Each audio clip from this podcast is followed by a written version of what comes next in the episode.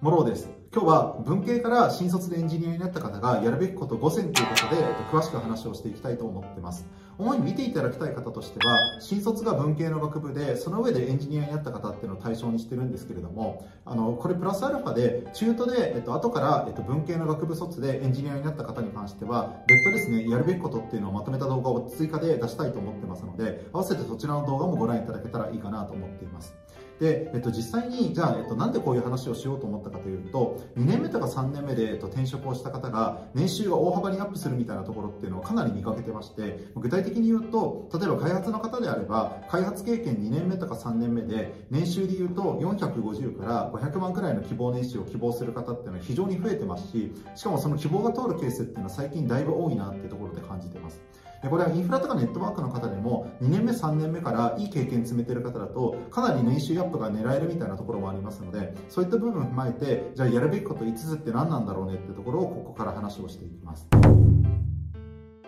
まず1つ目が、この、えっと、経験、えっと、3年目までにやるべきことなんですけれども、できるだけ分かりやすいドキュメントを書くとか、あとは、えっと、対面で説明をするときに、いかに、えっと、分かりやすい説明ができるかどうかっていうところの、コミュニケーションスキルをしっかり磨いていただくっていうところですね。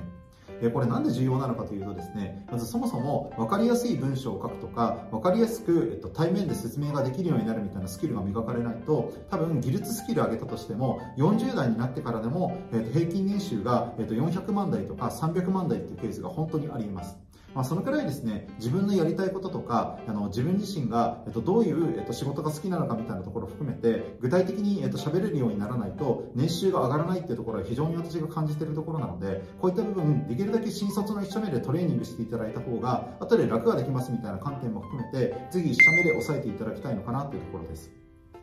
まあ、具体的にはたくさん本を読むみたいなところっていうのもぜひやっていただきたいなと思いますしあとは周りで説明の分かりやすい先輩とかがいたら、えっと、どういう話し方をしてるからこそ分かりやすい説明なのかみたいなところをいろいろ分析していただいてどんどん真似していただくっていうのがおすすめですね。あの間違ってもですねゼロから自分で、えっと、練習するみたいな話よりは、えっと、すでに、えっと、上手に説明ができる人とか文章を書くのが上手い人をできるだけコピーするといいますかできるだけそこら辺の部分工数をかけずにうまく、えっと、取り入れていただくっていうところが大事なので、えっと、一から自己流でやる必要がないっていうところはぜひ皆さんも気をつけていただきたいなってところです。次に2つ目なんですけれども報告連絡相談のところっていうのをできるだけこまめにやる習慣をつけるっていうところですね。で、ここの部分に関しては、SIR の企業と、あとは Web サービスの自社開発企業ってことで、いろいろ新卒の方も入社する企業って選ぶとき迷うと思うんですけれども、正直この点に関しては SIR 入っておいた方が身につきやすいスキルかなってところです。っていうのが、どちらかというと、ウェブサービスの自社開発企業、これは、えっと、上場したスタートアップみたいな、サンサンとかマネーフォワードみたいな企業もそうですし、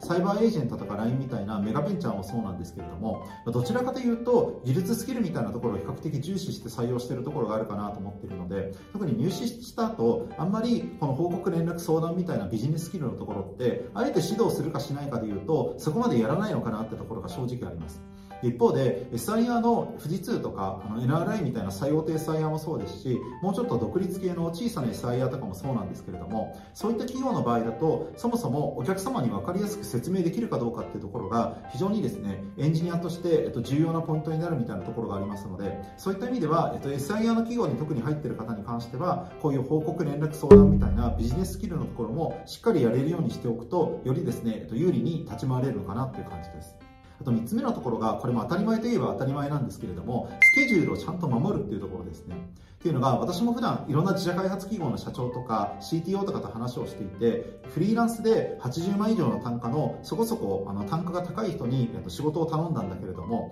全く今どのぐらいまで仕事が進んでるかみたいなところを含めて、あの報告がないみたいな話とかって非常にありまして、で結果としてこのタスクが終わってなきゃいけないっていう、えーと、期日の前日とかになって、実はできませんでしたみたいな感じでですね、突然メッセージが届いて、結構困らされたりすることがありますみたいな話を本当によく聞くので、あのこれですね、とにかく若いうちにやっておかないと、あの後で30代、40代で強制することは非常に難しいので、そういった部分も含めてスケジュールを守る、あとは遅れそうになったら、できるだけ早く報告するみたいなところをしっかりやれるようにするっていうところは、これは社員で転職活動する場合であっても、フリーランスとかで独立する場合でも同じく重要かなっていう感じです。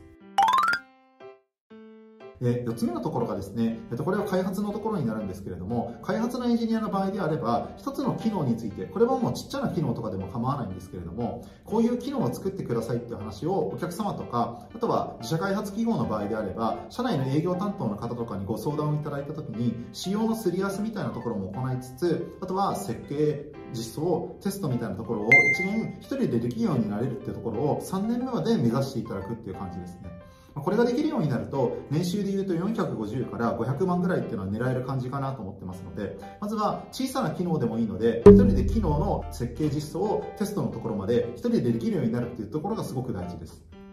一方、インフラネットワークの方の場合だと、まずは設計構築がしっかり一人でできるようになるかっていうところが重要なポイントでして、でここまでできるようになれば、まず大体転職すれば500万くらいは硬いかなっていう感じなので、一旦はまず運用保守でやってる方とかも含めて、設計構築のところに、えっと、どの段階でいけるかっていうところと、まあ、設計構築で、まずは1年くらい経験が積めるかどうかっていうところを中間目標にしていただけると良いなって感じです。と最後5つ目のところはどちらかというと、えっと普段の心がけみたいな感じなんですけれども外部の、えっと、自分の働いてる会社以外のエンジニアを増やすっていうところはぜひやっていただきたいなってところです。でなんでなのかというとですねここの部分も社内で特に優秀な人しかいないような企業で働いてる方の場合とかだと感覚が狂ってくるケースとかっていうのは結構ありましてやはり、えっと、自分の所属会社だけではなくて、えっと、社外に出た時に客観的に自分って100人エンジニアがいる中でどのぐらいのレベルなのかっていうのを把握しておくことはすごく大事です。その上で自分が磨く磨くべき能力みたいなところって例えばドキュメントを分かりやすく書くとかそういったあの技術スキル以外のところなのかもしくは純粋に技術スキルが足りないのかみたいなところを分析していただければ大体ですね何をやるべきかみたいなところが少なくとも1年2年の、えっと、直近の話で言うと見えてくるかなっていう感じなのでそのあたりの部分を含めて社外の、えっと、知り合いのところを SNS、Twitter みたいなところを含めてどんどん増やしていただきたいなっていう感じです。それから、えっと、他に何かやった方がいいことがあるかみたいなところで、個別に質問をよくいただくことがあるので、いくつか合わせて解説をしていきたいなと思います。でまず1つ目が、副業やった方がいいですかって話をよく聞かれるんですけれども、まここの部分、えっと、私の個人的な感覚だと、3年目ぐらいまで、特に自分1人で、えっと、機能を任された時に、設計実装をテストのところまでできる、えっと、レベルになるまでは、まあ、そんなに副業のところってのは無理にやらなくてもいいかなって気はしています。で一方でですね副業こういう人だとやっておいてもいいのかなってところで言うとまず一つがそもそも自分が携わっている、えっと、開発の開発環境がかなり古いようなケースですね。まあ、具体的に言うと、もちろん世の中に使われている技術でもあるので、一概にそれがダメってわけではないんですけれども、例えば VB.NET とか COBOL とか、あとはそれ以外だとですね、Java の、えっと、バージョン8に満たないような、もっと古いバージョンでの開発だったりとか、そういったところでやってる方に関しては、できるだけキャリアのリスクヘッジっていう観点でも、何か副業案件をやっておくってところは一つの方法かなと思います。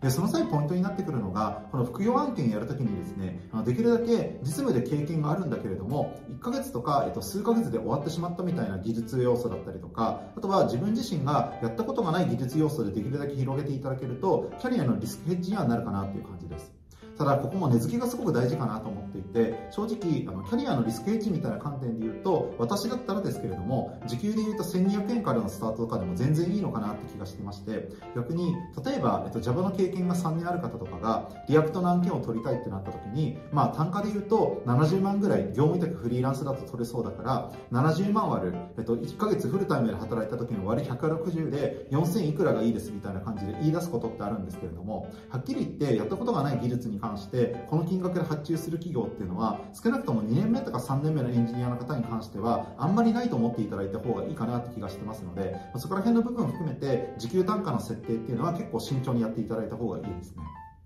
で2つ目のところがですねじゃあこの、えっ、ともう一つ、えっ、と上級者向けの質問にはなるんですけれどもコンピューターサイエンスの部分をあの会計的に学びたいみたいな話になった時にそもそもこの社会人向けのコンピューターサイエンスについての学位が取れる大学院とかってどうなのかっていうところについて解説をします。でこの部分も結論言うとなくとも全然エンジニアとして仕事はできるっていうところはあるんですがこの2つのパターンだったらおすすめかなっていうところで言うとまず1つ目のパターンが欧米含めてつまりアメリカとかヨーロッパ含めて海外で働きたいって思ってる方に関してはコンピューターサイエンスの学位があるかどうかっていうのは就労ビザを取るときに非常に重要なポイントになるのでこの場合は社会人向けの大学院でコンピューターサイエンス学んでいくのはかなりありだなって感じです。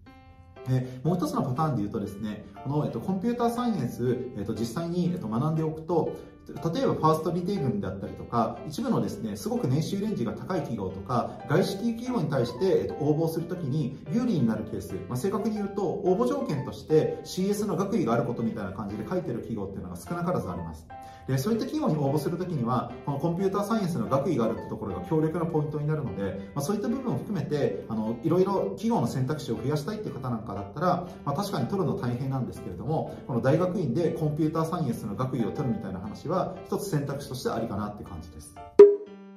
で、まとめるとですね、全部で3点あるんですけれども、まず1つ目が、報告連絡相談をきっちりやるとか、あとはスケジュールを守るとか、あのビジネスパーソンとして、あの、当たり前のことっていうのがしっかりやっていただけたら、基本的には年収って、えっと、大きく上がるっていうところが1つありますので、技術スキルの勉強以上に、こういうビジネススキルをちゃんと身につけるっていうところを、まずは1社目の企業では意識していただきたいなっていうところです。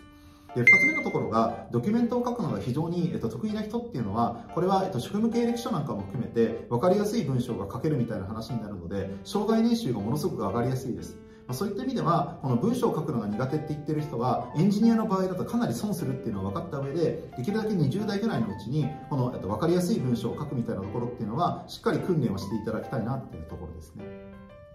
で3つ目のところが、この副業とかを、えっと、やり始めるとですね、いろいろと、えっと、世の中、えっと、いろんな企業がありますので、すぐ転職したくなったりとか、周りの人の様子が気になることっていうのがあるんですけれども、基本的には、今の技術スキルについて、2年目、3年目の間では比べるみたいな話よりは、どちらかというと、中長期的に無理なく IT 業界でエンジニアとして続けられるかどうかってところの方が重要なので、あんまり人と比べすぎない方が、やっぱり自分にとっても幸せですし、中長期的にいいキャリアを築くっていう観点でも、その方が得策かなっていう感じです。ということで今日こんな感じでこの新卒の文系出身のエンジニアが何をやるべきかってところについてお話をさせていただきました。まあ、他にもですね、個別にもろにキャリアについてご相談をしたいって方は、理系とか文系の、えっと、出身関係なく、YouTube の概要欄からぜひあの LINE でご連絡をいただけたらなと思いますし、あの私としてはあのこういう、えっと、経歴なんですけれども、年収いくら出ますかみたいなところとかも結構フランクに答えられたいみたいなところもあるので、少しでもキャリアパスとか転職について気になることがある方は、個別にもろ当てにご連絡をいただけたら嬉しいです。